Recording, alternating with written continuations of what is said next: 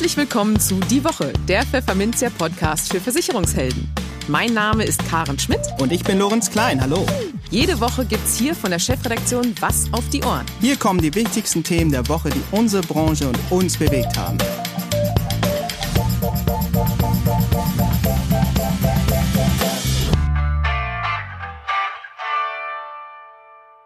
Moin aus Hamburg und herzlich willkommen zu Folge 6 unseres Podcasts. Heute ist der 21. August 2020 und diese Themen haben wir für Sie parat. Aber zunächst wie immer ein großes Dankeschön für die Unterstützung an unseren Sponsor, die Zurich-Gruppe Deutschland. In dieser Woche stehen folgende Themen auf der Agenda. Die Corona-Krise hat viele Betriebe und damit auch die betriebliche Altersversorgung kräftig durcheinander geschüttelt. Wie krisensicher sind Betriebsrenten in Deutschland? Und was passiert damit eigentlich bei Kurzarbeit? Das besprachen wir mit Henriette Meissner, BAV-Expertin bei der Stuttgarter. In den News der Woche spricht sich der ehemalige Grünen-Bundestagsabgeordnete Gerhard Schick für die unabhängige, mit anderen Worten provisionsfreie Beratung aus, um Vertrauen in das Finanzsystem wiederherzustellen. Außerdem hat die EU-Kommission ihr Konzept für die Europarente PEP konkretisiert. Ein Finanzberater wurde im PR-Anlageskandal zu Schadensersatz verknackt und es gibt eine neue Studie, die belegt, dass für viele Frauen der Ehemann die Altersvorsorge ist. Unser Kolumnist in dieser Woche ist Hans Stoib, Betreiber des Spezialstellenmarkts Versicherungskarrieren. Er geht in seinem Beitrag auf die Frage ein, warum es nach hinten losgehen kann, wenn man sich als Versicherungsvermittler gegen den in der Alltagssprache gängigen Begriff des Finanzberaters wehrt. Und in unserem Schwerpunktthema für den Monat August, die Arbeitskraftabsicherung, sprechen wir mit dem BU-Experten Stefan Kaiser darüber, wie Makler ihre Kunden bei der BU-Leistungsprüfung unterstützen können. Im Gespräch. Die schlechten Nachrichten kommen während der Corona-Krise zuhauf. Wegen des politisch verordneten Lockdowns stockt in vielen Wirtschaftsbranchen das Alltagsgeschäft oder es kommt ganz zum Erliegen. Viele Unternehmen beantragen in der Folge Kurzarbeit, um Kosten zu sparen. Im April zum Beispiel bekommen laut Bundesagentur für Arbeit fast sieben Millionen Arbeitnehmer Kurzarbeitergeld. Deutlich mehr als während der Weltwirtschaftskrise 2008-2009. Für manche Unternehmen reicht selbst das nicht. Sie schlittern in die Insolvenz. Prominente Beispiele, die Modemarke Strenes, die Restaurantketten Vapiano und Maredo, der Artistenzirkus Cirque du Soleil der Karstadt Kaufhofkonzern, um nur einige zu nennen. Beides, Kurzarbeit und Unternehmensinsolvenzen, hat auch Auswirkungen auf die betriebliche Altersversorgung und sorgt mitunter für Handlungsbedarf auch für Vermittler und Makler. Wie sicher Betriebsrenten vor diesem Hintergrund sind und warum jetzt die Stunde des Maklers geschlagen hat, das gingen wir mit Henriette Meissner durch. Sie ist Geschäftsführerin der Stuttgarter Vorsorgemanagement GmbH und Generalbevollmächtigte für die BAV bei der Stuttgarter Lebensversicherung. Hallo Frau Meissner und schöne Grüße nach Stuttgart. Ja, hallo Frau Schmidt und schöne Grüße zurück in den hohen Norden. Ja, die Corona-Pandemie wirkt sich ja auch auf die betriebliche Altersversorgung aus. Manche Unternehmen planen Kürzungen der Betriebsrente, wie zum Beispiel der Autobauer Opel. Andere pausieren mit der Zahlung gerade ganz, wie das beim Karstadt Kaufhof-Konzern gerade der Fall ist. Wie krisensicher ist denn die BAV in Deutschland? Eins ist klar, die Corona-Krise hat die gesamte Wirtschaftswelt geschockt. Manchen Arbeitgebern brach der Umsatz weg, andere Arbeitgeber wie zum Beispiel Kliniken oder der Lebensmitteleinzelhandel hatten alle Hände voll zu tun, wieder andere mussten sich um die Umorganisation der Beschäftigten ins Homeoffice kümmern. Die Förderung der betrieblichen Altersversorgung stand zu diesem Zeitpunkt sicherlich nicht an allererster Stelle. Auch die Beschäftigten waren verunsichert. Doch mittlerweile sehen wir, dass es vielerorts in der Wirtschaft weitergeht und gerade dort, wo die Krise erfolgreich gemanagt wurde, ist der Fachkräftemangel weiterhin ein sehr wichtiges Thema. Damit bleiben auch Anreize für die Beschäftigten, wie zum Beispiel eine Betriebsrente, die jetzt besonders wertgeschätzt wird, denn immer in Krisenzeiten sind auch Zeiten für äh, äh, sicherheitsorientierte Bindungsmittel. Da bleibt die Betriebsrente von hoher Bedeutung. Wir merken zum Beispiel als Stuttgarter gerade, dass das BAV-Geschäft, das äh, Geschäft mit der betrieblichen Altersversorgung wieder deutlich zunimmt und das wird auch, glaube ich, so bleiben. Ähm, wie krisensicher ist die betriebliche Altersversorgung? Fragen natürlich auch die Arbeitnehmer. Und da kann man, kann man einfach sagen, nirgends sind die Betriebsrenten so gut gesichert wie in Deutschland. Viele Millionen Menschen sind derzeit ja auch auf Kurzarbeit gesetzt. Welche Folgen hat das denn für die BAV? Zum Beispiel, wenn man bei 50 Prozent Kurzarbeit ist. Ja, also muss man immer grundsätzlich eines sagen. Es kommt immer, auch bei Kurzarbeit, zunächst erstmal auf die arbeitsrechtliche Vereinbarung, also auf die Zusage an. Das heißt, was ich jetzt sagen werde, gilt im Allgemeinen. Im Speziellen muss man da vielleicht doch noch mal einen Blick reinwerfen. Nicht, dass nachher in der Zusage was anderes geregelt ist. Und dann muss man natürlich die Art der Finanzierung, also Arbeitgeber finanziert oder Entgeltumwandlung unterscheiden und dann, ob der Arbeitnehmer noch Entgelt bezieht oder eben nicht mehr. Und bei 50 Prozent Kurzarbeit erhält der Arbeitnehmer noch Entgelt. Das heißt, eine Weiterführung der Entgeltumwandlung ist möglich, solange noch Entgelt gezahlt wird und ausreichend hoch ist für den umzuwandelnden Betrag. Das sollte bei 50 Prozent Kurzarbeitergeld der regelmäßig der Fall sein.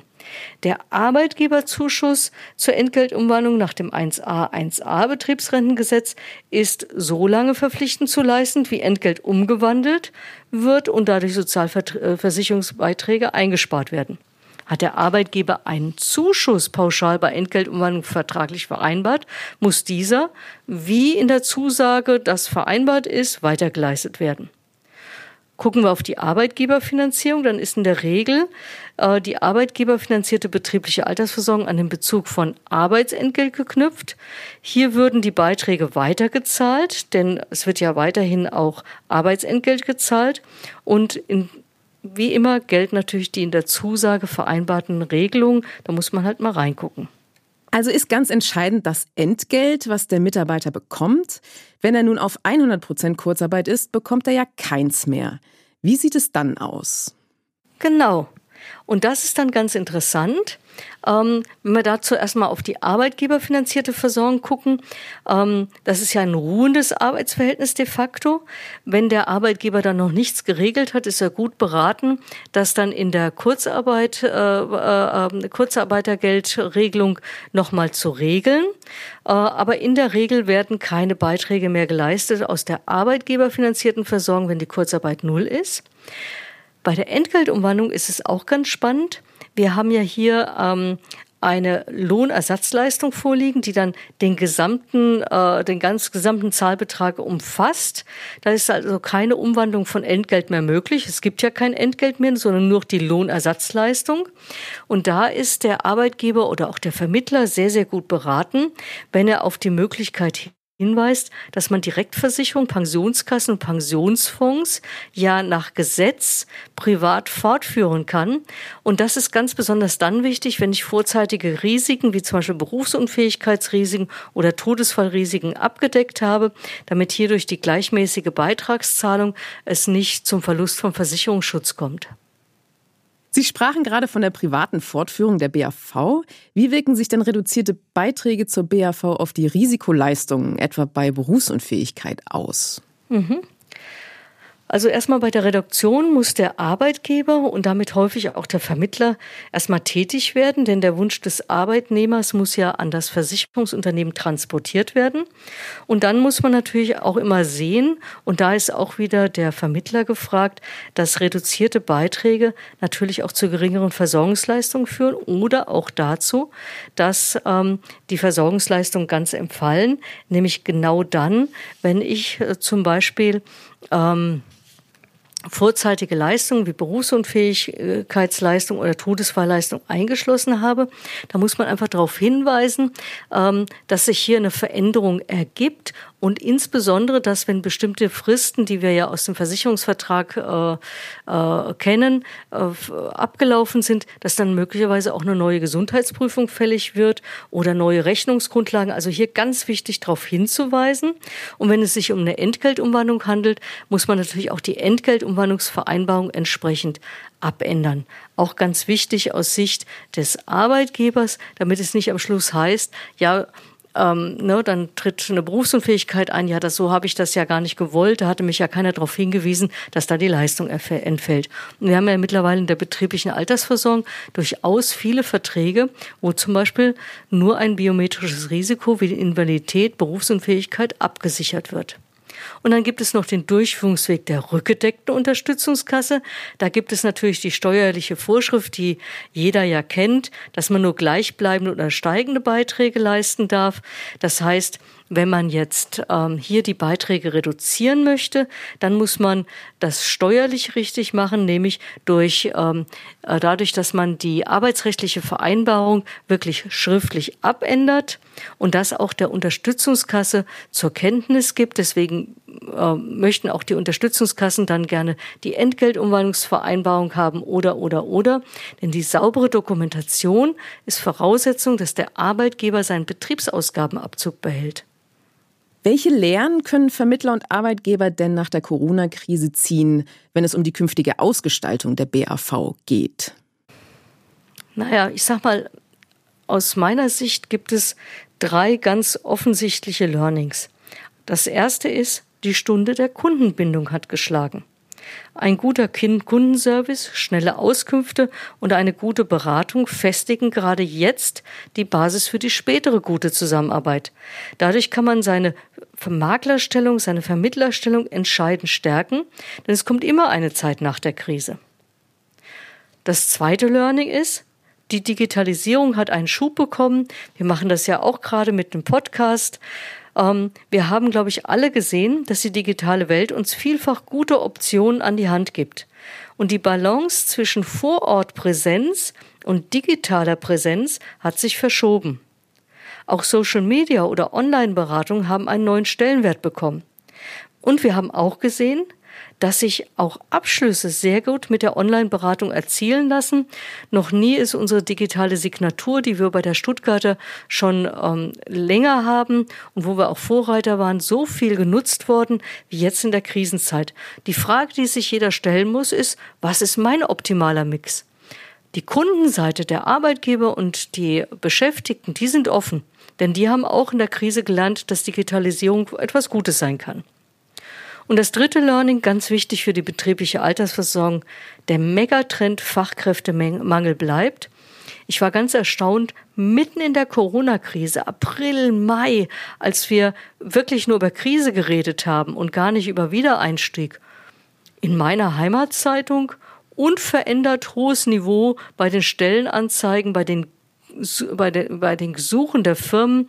Ähm, ich war total erstaunt, dass es da überhaupt gar keinen Rückgang gab, gefühlt. Ähm, es wurde, es wurden Fachkräfte gesucht und Gerade wenn ich Fachkräftemangel habe, dann ist natürlich für das Binden und das Finden von Mitarbeitern die betriebliche Altersversorgung ein ganz wichtiges Element. Und ähm, die sollten wir auch äh, immer wieder dieses Element in den Vordergrund schieben und darüber reden, dass gerade in der Fachkräfte, in der, im Fachkräftemangel das gleich wichtig bleibt. Na, das lässt ja hoffen für die Zukunft. Vielen herzlichen Dank für die spannenden Einsichten, Frau Meissner. Gerne geschehen. Ganz herzlichen Dank und Grüße nach Hamburg. Die News der Woche Teil 1. Die Bank gewinnt immer. So lautet der Titel des neuen Buchs von Gerd Schick. Schick legte vor etwa zwei Jahren sein Bundestagsmandat für die Grünen nieder, um die Bürgerbewegung Finanzwende zu führen. Inzwischen hat die Stiftung 3000 Mitglieder und die dürfen sich nun über viel neuen Lesestoff freuen. Zumal der selbst von vielen Gegnern respektierte Finanzexperte darin auch viel Diskussionsstoff bietet. So schreibt Schick unter anderem, dass der Finanzmarkt die Gesellschaft vergifte. Und dieses Gift habe fatale Wirkung. Wer schlecht beraten wurde und dadurch seine Altersvorsorge verliert, hat auch kein Vertrauen mehr in das System und wendet sich dann vielleicht auch von den etablierten Parteien ab, erklärt Schick in einem Interview mit der Zeitung Die Welt. Einen solchen Vertrauensverlust und das Ausnutzen unbedarfter und überforderter Verbraucher könne man aber verhindern, so Schick weiter, indem man das System auf unabhängige Beratung umstellt. Was er damit genau meint, führt er im Folgenden aus. Wenn sich ein Bürger zum Beispiel in der Sparkasse zwei Stunden beraten lasse und dort eine Lebensversicherung abschließe, zahle er mehrere hundert Euro Provision. Für ein Produkt, das einem im Endeffekt vielleicht gar nichts bringe, so schick. Stattdessen wäre es besser, an entscheidenden Weichen im Leben, Immobilienkauf, Heirat oder Berufsstaat, sich je eine Stunde unabhängig beraten zu lassen, sagt der Ex-Politiker. Dann hat man vielleicht einen passenden Sparplan oder eine wasserdichte Finanzierung und schleppt keine Fehlentscheidungen mit sich herum, die von Jahr zu Jahr teurer werden. Kritik an Schicks Ausführungen folgt prompt. Eine Stunde? Meine Gespräche dauern immer deutlich länger. Was mache ich da falsch? fällt ein Nutzer auf unserer Facebook-Seite aus allen Wolken. Du bist anscheinend abhängig und musst deine Leistung unnötig penetrant verkaufen, entgegnet ein Kollege auf der Plattform sarkastisch. Ein anderer meint zu Schicks Thesen, auch so kann man Altersarmut fördern. Beraten wird dann nur noch der, der es sich leisten kann und eigenständig die Notwendigkeit erkennt. Anhand der Stagnation bei der Zahl der Honorarberater sieht man, dass Herr Schick keinen großen Praxisbezug hat. Doch vereinzelt kommt auch Zustimmung für den Ex-Politiker. Das geht in vielen Ländern wunderbar, schreibt einer. Man benötigt ein Studium und es gibt eine Gebührenordnung wie in vielen freien Berufen. Und es gibt nie etwas kostenfrei. Schön wär's, dürfte da so mancher Vermittler denken, wie auch dieser Kommentar zeigt. Der Deutsche sieht Beratung sowieso nicht als wertvolle Dienstleistung an. Nun ja, der Wert von Beratung zeigt sich für viele Bürger wohl erst dann, wenn sie kurz vor der Rente stehen und begreifen, dass ihnen durch private Vorsorge überhaupt erst ermöglicht wurde, den eigenen Lebensstandard im Alter zu halten. An dem Projekt PEP tüftelt die Europäische Kommission schon seit 2017. Was steckt hinter dieser schmissigen Abkürzung? Der etwas sperrigere Begriff des Pan-European Personal Pension Products. Die Idee ist, ein privates Rentenprodukt für alle Europäer aus der Taufe zu heben, das sicher, einfach und günstig ist. Der Grund? Laut Kommission haben bisher nur 27 Prozent der 25 bis 59-jährigen Europäer privat fürs Alter vorgesorgt. Und PEP soll das nun ändern. Jetzt nach drei Jahren stehen dann auch endlich die Rahmenbedingungen für die Umsetzung und die Regulierung der Produkte fest, berichtet die Europäische Versicherungsaufsichtsbehörde EIOPA. Sie hat zwei Verbraucherinformationsdokumente entwickelt, die jeder Anbieter der PEPs, also Versicherungen, Fondsgesellschaften, Banken, Vermögensverwalter und Pensionsfonds, vorweisen muss. Das PEP Key Information Document und das PEP Benefit Statement. Ersteres soll den künftigen PEP-Sparern einen Überblick über die Produkte geben und die Analyse der Risikoertragsprofile erleichtern, heißt es. Zudem sei ein zusammenfassender Risikoindikator enthalten, der angibt, wie riskant die verschiedenen Investmentoptionen sind. Das PEP Benefit Statement müssen die Anbieter jährlich an ihre Kunden schicken. Hier geht es um Infos zu Beitragszahlungen, Kosten und Wertentwicklung. Apropos Kosten. Kosteneffizienz sei ein zentraler Punkt im PEP-Konzept, betont IOPA. Im Falle des Basis-PEP, dem Standardprodukt der Reihe, dürfen die Kosten für die Verwaltung, die Kapitalanlage und den Vertrieb am Ende jedes Jahres nicht über der 1%-Marke des angesammelten Kapitals des PEP-Sparers liegen. Garantiekosten seien von dieser Obergrenze ausgeschlossen, müssten aber ausdrücklich angegeben werden. Ähnlich verhalte es sich mit der Absicherung biometrischer Risiken. Was dazu beitragen soll, die Kosten niedrig zu halten, dürfte Vermittlern und Maklern nicht so gut gefallen. Der Vertrieb soll nämlich hauptsächlich digital über die Bühne gehen, berichtet EIOPA. Auf der einen Seite hätten die Kunden so den Vorteil, stets leicht auf alle Informationen zugreifen, diese verstehen und für sich nutzen zu können. Auf der anderen Seite werde der Einsatz digitaler Mittel im Vertrieb zu Kosteneinsparungen führen, erläutert die Behörde. Trotzdem gibt es hier einen Hoffnungsschimmer für Vermittler. Eine Beratung und Geeignetheitsprüfung ist bei PEP nämlich Pflicht, damit Kunden eine informierte Entscheidung zum Kauf treffen können, wie es die Kommission formuliert. Auch vor der Rentenphase ist eine Beratung vorgesehen, damit Sparer entscheiden können, welche Auszahlform, Einmalzahlung, Rente, Auszahlplan oder eine Kombination davon sich für sie am besten eignet. Wie bei anderen Altersvorsorgeprodukten gilt bei PEP also auch, es kommt auf die sinnvolle Verzahnung von digitalem Fortschritt und vernünftiger Beratung an. Die Kolumne. Versicherungsvermittler, Makler, Finanzberater, die meisten Verbraucher können wohl nicht erklären, wo der Unterschied zwischen den dreien liegt und werfen die Begriffe folglich fröhlich durcheinander. Nun gibt es aber Vermittler, die ein Problem damit haben, Finanzberater genannt zu werden, beobachtet Hans Stoib. Der Versicherungskaufmann und Betreiber des Spezialstellenmarkts Versicherungskarrieren kann das nicht recht nachvollziehen, denn der Begriff hat durchaus Vorteile, meint er. Welche das sind, beschreibt er in seiner nun folgenden Kolumne. Mein Ausbildungsberuf hieß Versicherungskaufmann. Seit 2006 heißt er Kaufmann für Versicherungen und Finanzen. Das klingt ein bisschen nach Finanzberater. Trotzdem gibt es in der Branche Leute, die den Begriff Finanzberater ablehnen. Die meisten Vermittler verkaufen neben Versicherungen auch Fonds, Sparpläne, Bausparverträge und Finanzierungen. Wo also ist das Problem mit dem Begriff Finanzberater? Manche Vermittler, obwohl mir speziell nur Versicherungsmakler einfallen, berufen sich auf 34d Gewerbeordnung. Da stehe nichts von Finanzen oder Finanzdienstleistungen, sagen sie, da stehe nur was von Versicherungen. Die Überschrift heiße Versicherungsvermittler. Ja, das stimmt. Das Problem ist aber nicht unser Selbstbild, es ist unser Fremdbild. Also die Wahrnehmung der Menschen und unser Riesenproblem, unter diesen Menschen Nachwuchs für die Branche zu finden.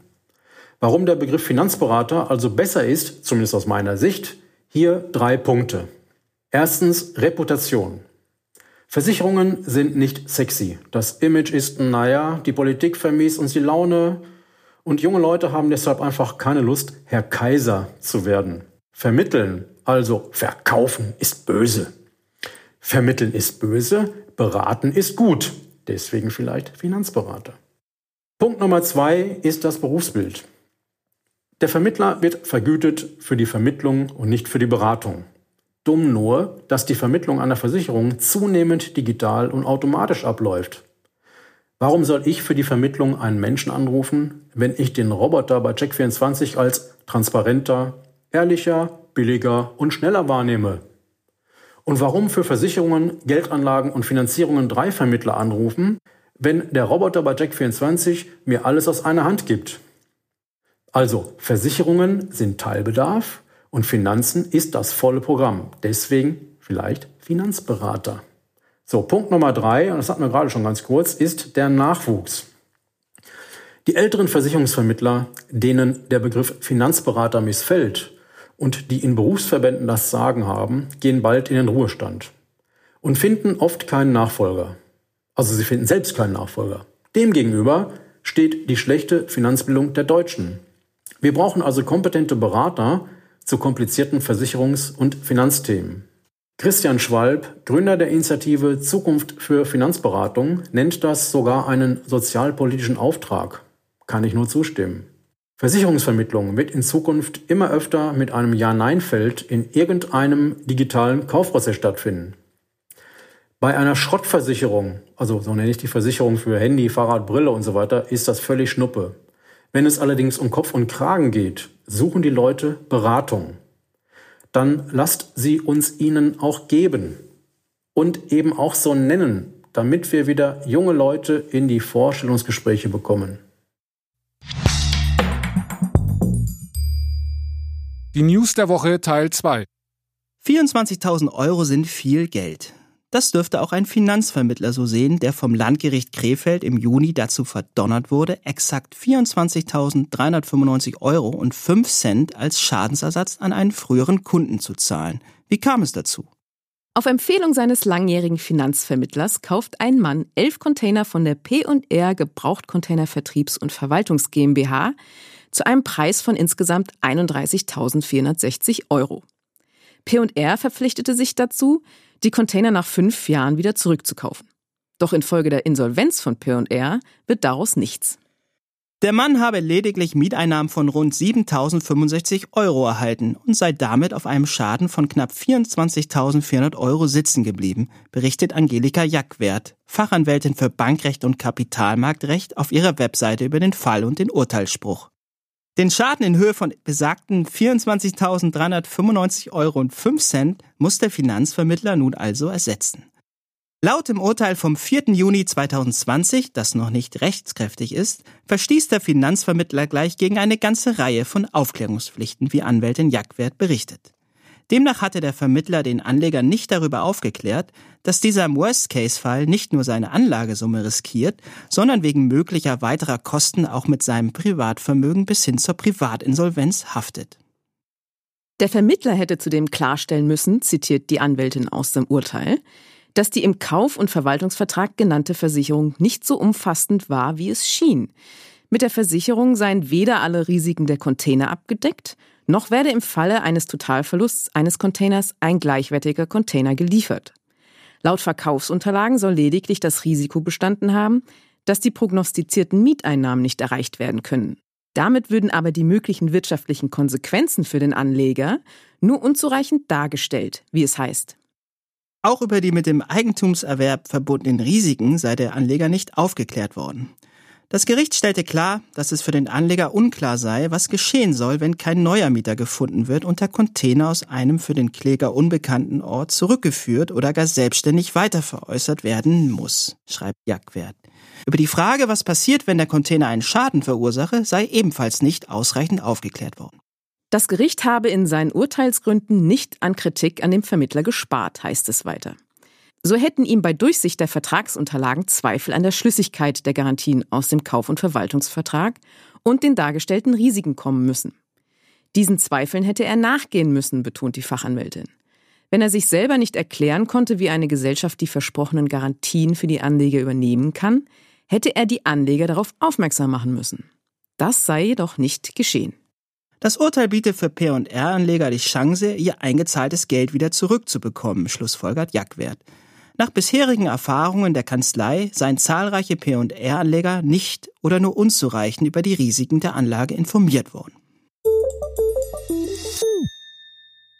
Man könnte ja meinen, dass im Jahr 2020 alte Rollenverteilungen zwischen Mann und Frau, der Mann bringt das Einkommen nach Hause, die Frau kümmert sich um die Familie, so langsam der Vergangenheit angehören.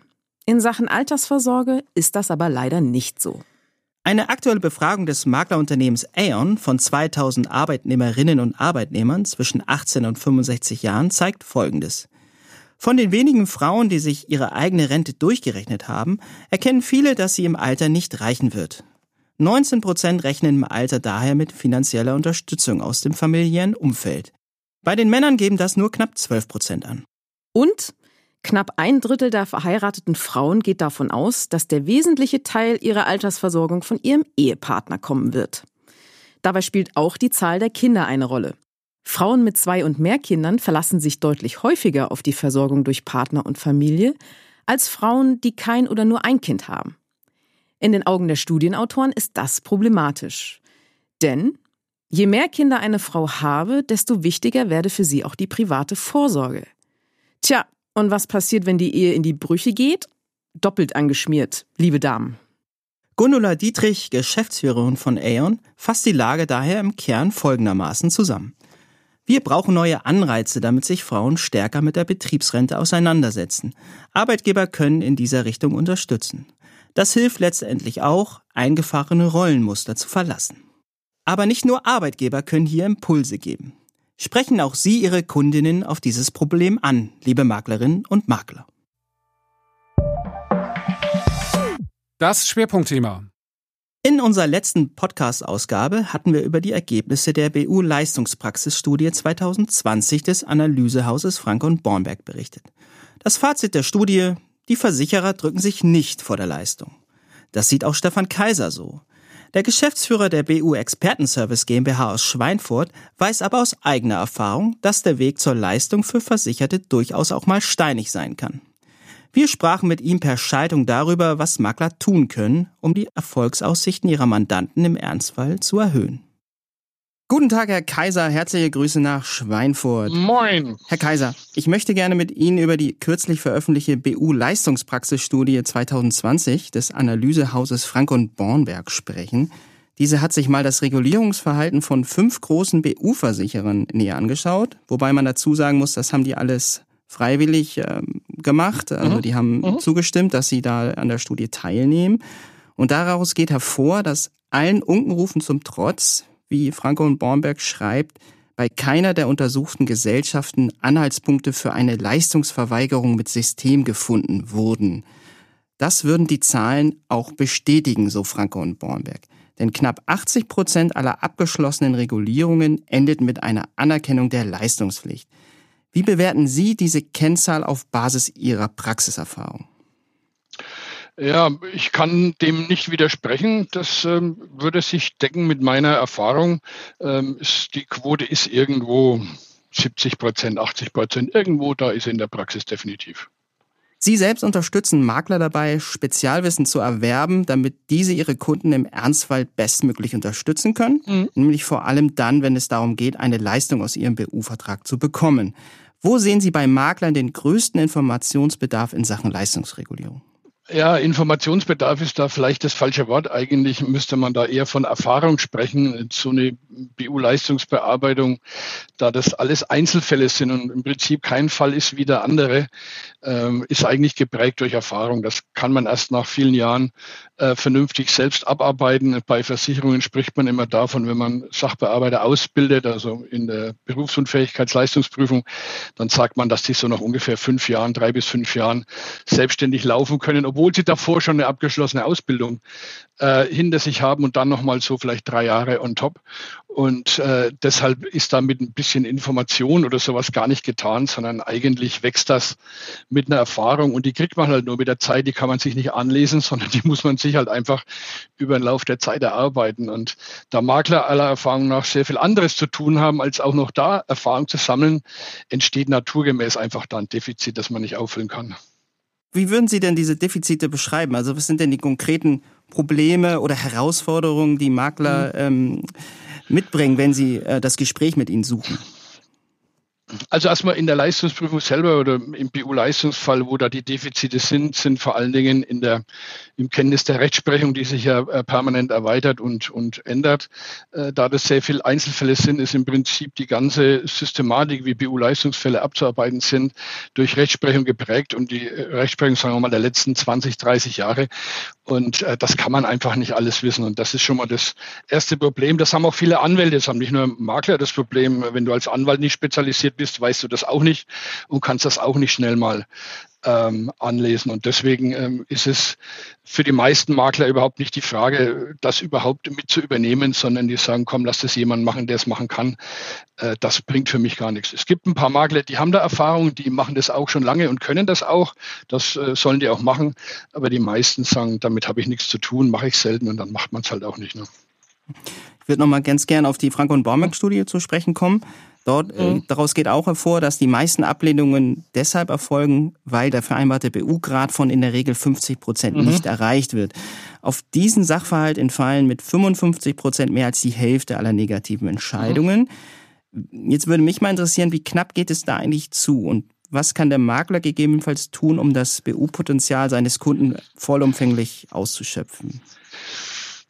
Das ist eine ganz äh, schwierige Frage. Also erstmal ist es richtig, äh, wenn man sich nicht über vorvertragliche Dinge streiten muss, der Versicherer als irgendwelche Gestaltungsrechte zieht, weil vorvertraglich irgendwas daneben gegangen ist, dann ist wahrscheinlich der Hauptstreitpunkt überhaupt, wenn es keine Leistung gibt oder der Hauptgrund dafür, dass es keine Leistung gibt, einfach, dass der BU grad nicht erreicht wird. Ich glaube, dass das sehr stark damit zusammenhängt, dass natürlich auch sehr viele Leistungsfälle mittlerweile auf dem psychischen oder psychiatrischen Gebiet ähm, entstehen und da ist es dann irgendwie in der Natur der Sache, dass das alles nicht so einfach ist mit diesem äh, BU-Grad.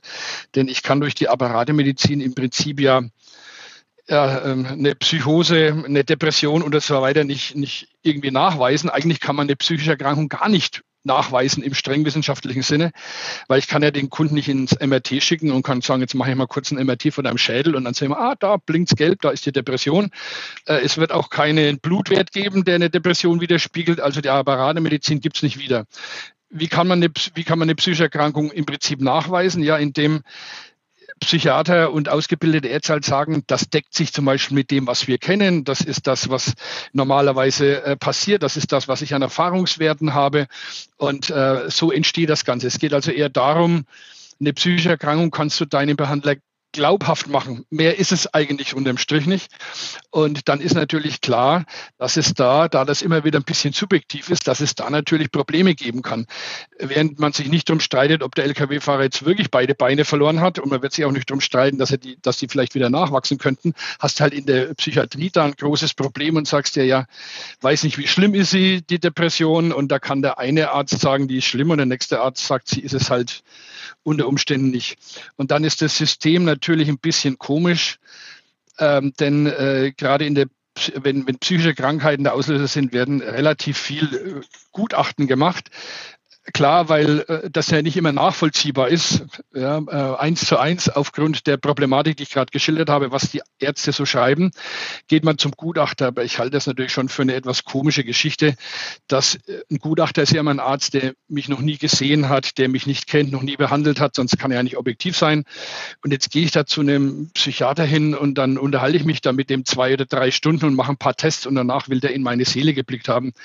Das kann man jetzt glauben, das muss man aber nicht unbedingt glauben. Und da hat schon vieles der Begutachtung einfach nur Charakter, ja, es ist Aktionismus. Man hat da jetzt ein Gutachten gemacht und da steht halt was drinnen und jetzt kann man halt eine Ablehnung äh, sozusagen machen. Das ist dann so das Problem, äh, wo man sagt, da streitet man sich dann oft drum und ähm, knapp also es geht nicht so, dass der eine sagt, es sind 49 und der andere sagt, es sind 51 Prozent, sondern eigentlich unterhält man sich immer nur drüber, sind es jetzt 50 oder sind es nicht. Ja, aber, aber, wie viel man da drüber oder drunter liegt, darum geht es in der Regel äh, eigentlich nicht.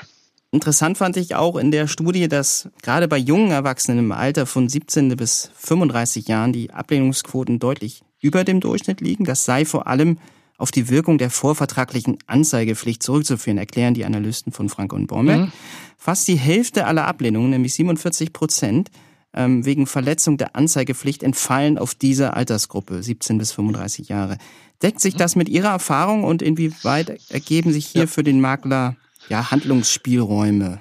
Ja, ja, also erstens ja, es deckt sich und das ist äh, relativ ähm, logisch, dass das eigentlich so sein muss, denn äh, die Makler und Versicherer probieren ja schon seit langer Zeit, sich äh, eher an das junge, junge Publikum heranzuwagen, wenn es um die BU geht. Äh, man geht nicht zum 50-Jährigen, sagt, mach noch einen BU-Vertrag. Man versucht natürlich gleich in jungen Jahren die Menschen ranzubringen. Und wenn also quasi ein junger Mensch schon BU wird, dann hat er ja noch einen jungen Vertrag. Der kann ja noch keinen 20 Jahre alten Vertrag haben, wenn er mit 23 BU wird. Und dann sind solche Verträge naturgemäß äh, vielleicht nicht mal fünf Jahre alt und da hat der Versicherer noch die ganze Bandbreite der Gestaltungsmöglichkeiten, was die vorvertragliche Anzeigepflichtverletzung angeht. Und es ist anders als früher zu meiner Zeit, wenn du 17, 18 warst, dann hast du keine Arztakte gehabt. Da hast du deine Impfungen beim Arzt gekriegt und das war's. Und ansonsten hast du nie einen Arzt gesehen. Heute haben viele äh, in dem Alter schon eine daumendicke Arztakte und das ist alles nicht mehr so einfach und dann entstehen da natürlich schon Probleme. Äh, also das ist für mich nachvollziehbar und das äh, ist vollkommen logisch, dass das so ist. Äh, was der Makler machen kann, tja, unterm Strich kann er die Fragen für den Kunden ja nicht beantworten und er kann nur hergehen und kann den Kunden darauf hinweisen, wie wichtig es eben ist, diese Gesundheitsfragen richtig zu beantworten, damit so ein Problem nicht existiert, äh, entsteht. Aber ja, das liegt, das liegt in der Verantwortung des Kunden. Nicht der Makler muss die Fragen beantworten, der Kunde muss es machen. Und wenn der Kunde das nicht hinbekommt oder nicht machen will, dann magst du als Makler halt auch nichts. Worüber sich die Gelehrten streiten, ist jetzt, wie der Makler das abzuarbeiten hat. Also die einen sagen, ähm, du musst unbedingt eine Arztakte ziehen und dir das alles anschauen und auf jeden Fall da reingehen, äh, weil der Kunde kriegt sowieso aus dem Gedächtnis nicht vernünftig zusammen. Ja, stimmt, ist vielleicht auch die beste Möglichkeit, es zu machen. Aber dann bist du als Makler halt auch mit in der Haftung, dann hast du halt alle Unterlagen und dann musst du auch dafür sorgen, dass du es richtig machst. Ähm, deswegen würde ich hergehen und würde sagen, habe ich einen Kunden, der einfach jung ist und sagt, ich habe nichts und es gibt einfach nichts zu beantworten, ja, warum soll ich dann ein Fass aufmachen als Makler? Dann ist es eben so, dann wird eben alles mit Nein beantwortet, wird vernünftig dokumentiert, gut ist die ganze Geschichte.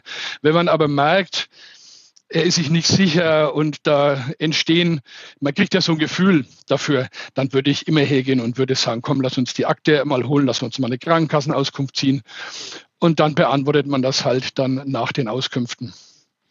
Ja, jetzt haben Sie im Grunde schon einen Großteil meiner, meiner letzten Frage beantwortet. Ich stelle sie aber mal trotzdem. Vielleicht finden wir dann noch was. Äh, was Sie ergänzen können. Okay. Ähm, mhm. Und zwar, welche Kriterien sollte denn ein Makler vor Vertragsabschluss besonders beachten, um das Risiko einer Ablehnung des Leistungsantrags im Leistungsfall so gering wie möglich zu halten? Unterm Strich, was kann er davor überhaupt beeinflussen? Naja, eigentlich nur die Antragsfragen. Was anderes geht ja nicht. Den Rest kann er ja nicht beeinflussen. Er weiß ja nicht, wegen was der Kunde später mal BU werden wird. Also sind es im Prinzip nur die beruflichen Angaben, äh, unter Umständen wirtschaftliche Angaben und die gesundheitlichen Angaben. Und da muss er halt versuchen, darauf hinzuwirken, dass der Kunde die möglichst richtig ausfüllt. Ähm, aber es liegt letzten Endes im Verantwortungsbereich des Kunden und da muss jeder Makler selber den Weg finden, der für ihn gangbar ist. Man muss sich ja auch überlegen, wenn ich wirklich alle Akten ziehe und mir alles anschaue und durchprüfe, das ist ein Riesenaufwand. Und ich finde, das soll jeder Makler selber für sich entscheiden, welchen Weg möchte er denn jetzt gehen und wie viel Aufwand will er betreiben. Das Thema kennt mit Sicherheit jeder Makler, jeder ist darauf sensibilisiert. Da laufen da draußen nur noch ganz wenige, falls überhaupt rum, die mit dem Thema noch schlampig umgehen. Der Makler weiß das und er versucht sich da auch vernünftig drum zu kümmern. Dann bedanke ich mich für das Gespräch. Vielen Dank, Herr Kaiser. Bis zum nächsten Mal. Schöne Zeit. Tschüss. So, damit sind wir für diese Woche wieder durch, liebe Hörerinnen und Hörer. Sie kennen das an dieser Stelle ja wahrscheinlich schon. Abonnieren Sie den Podcast auf einer der gängigen Podcast-Plattformen, bewerten Sie ihn dort, erzählen Sie Kollegen, Freunden und Bekannten davon und geben Sie uns Feedback unter redaktion.pfefferminzia.de. Wir hören uns am kommenden Freitag wieder. Bis dahin bleiben Sie gesund, genießen Sie das Wochenende und kommen Sie gut in die neue Woche.